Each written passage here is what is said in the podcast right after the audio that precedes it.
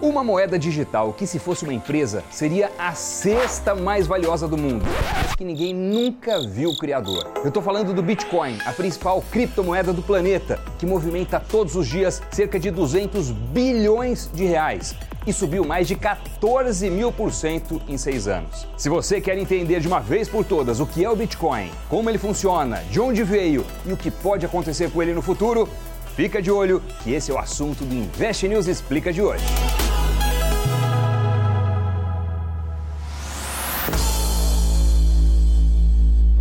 Mas antes de começar, já deixa aí um like nesse vídeo e não se esqueça de se inscrever no nosso canal Invest News. Normalmente, quando se inicia uma explicação sobre alguma coisa, a gente fala dos criadores do projeto. Entretanto, no Bitcoin, isso já é um pouco mais complicado. Satoshi Nakamoto é o pseudônimo do provável criador da moeda digital. Mas quem é esse tal Satoshi? Cadê ele? Satoshi, cadê? Cadê você, Satoshi?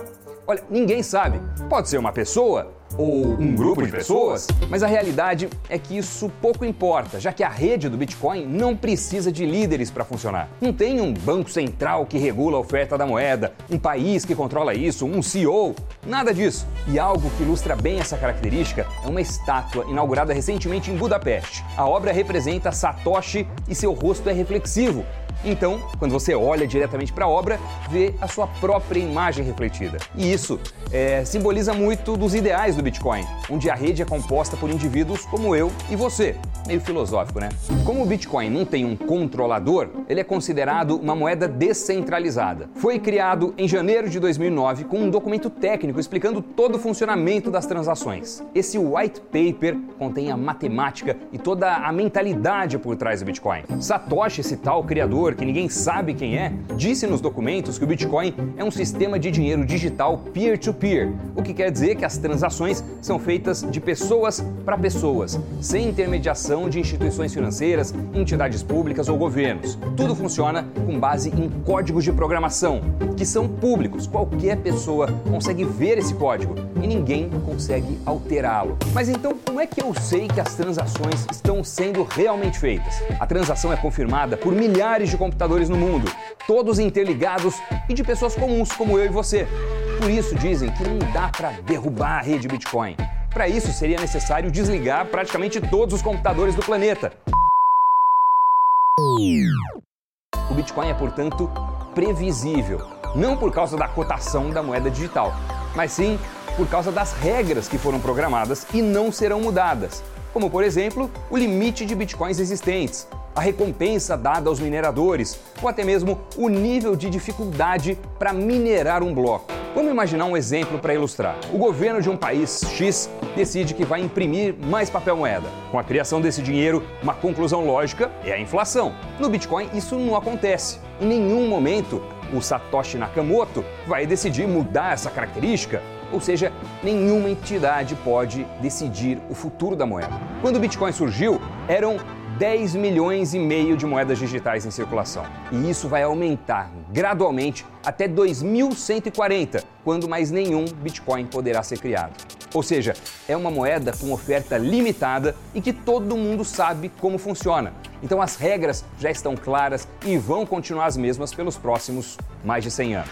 O valor da moeda é livre para flutuações funcionando totalmente por oferta e demanda. E como nós temos visto na história recente, as pessoas veem cada vez mais valor no Bitcoin. E por esse motivo existem algumas histórias até mesmo bizarras de compras com Bitcoin. No dia 22 de maio de 2010, um programador de software adepto ao Bitcoin comprou duas pizzas por 10 mil Bitcoins.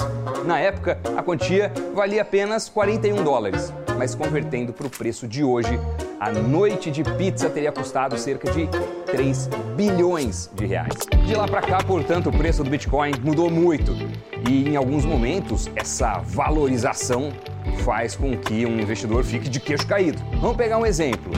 Nove meses, começando em setembro de 2020. Nesse período, o Bitcoin chegou a subir 525%. Depois caiu 55% e terminou essa gestação, esses nove meses, com uma alta de 175%. É muita coisa. No mesmo período, o Ibovespa não teve 175% de alta, teve 30%. E a queda, que foi super intensa no Bitcoin, 55% durante um certo momento, no caso da bolsa, foi bem mais leve, 12%. Ou seja, a volatilidade do Bitcoin é muito mais alta que a volatilidade da bolsa de valores. Os preços oscilam com uma velocidade, com uma força muito maior. E como novos bitcoins são gerados? Através do trabalho dos mineradores. Não, não é, não é esse tipo de minerador de mina, não, não, não, não. Eles são mais parecidos com esses aqui. Os mineradores têm computadores poderosos que tentam resolver uma equação matemática tão complexa que nem o Sammy Boy resolveria. E quando conseguem, eles recebem como recompensa o pagamento em bitcoins, composto parte por novos bitcoins e parte por taxas que foram cobradas nas transações. Esse é o jeito que a rede Bitcoin funciona. É o chamado Proof of Work, ou seja, prova de trabalho. O Bitcoin é também uma moeda sem fronteiras. Você só precisa do número da carteira para quem quer transferir e pronto. Se a gente for comparar o valor do Bitcoin com as moedas do mundo inteiro, se cada moeda fosse como uma empresa e tivesse um valor de mercado, o Bitcoin ficaria em 14º lugar, na frente do valor de mercado de moedas como o rublo russo, o peso mexicano e o dirham dos Emirados Árabes. O real brasileiro estaria logo ali em 12 lugar. Bom, e depois de tudo isso, talvez você esteja interessado ou interessado em comprar bitcoins. Se você quiser investir em bitcoins na B3, na Bolsa Brasileira, usando a corretora que você usa para comprar ações, é muito fácil. Tem ETFs focados em Bitcoin. É o caso do QBTC11 e do BITH11. Ou então você pode investir em ETFs que têm uma mistura de criptomoedas. É o caso do Hash 11. Mas Vale ressaltar que você não está comprando diretamente um Bitcoin, você está comprando um ETF, um ativo atrelado à moeda. Ou seja, você não vai ter Bitcoins na sua carteira pessoal, mas você vai ter o desempenho, o rendimento muito similar ao rendimento do Bitcoin. Agora que você já sabe da criptomoeda de primeira geração, que é o Bitcoin, vale lembrar que já existe uma segunda geração e uma briga por qual será a terceira. Então não perca nenhum Invest News Explica para ficar sempre por dentro de tudo sobre o mundo dos investimentos, de economia, de finanças e também das criptomoedas. Tchau!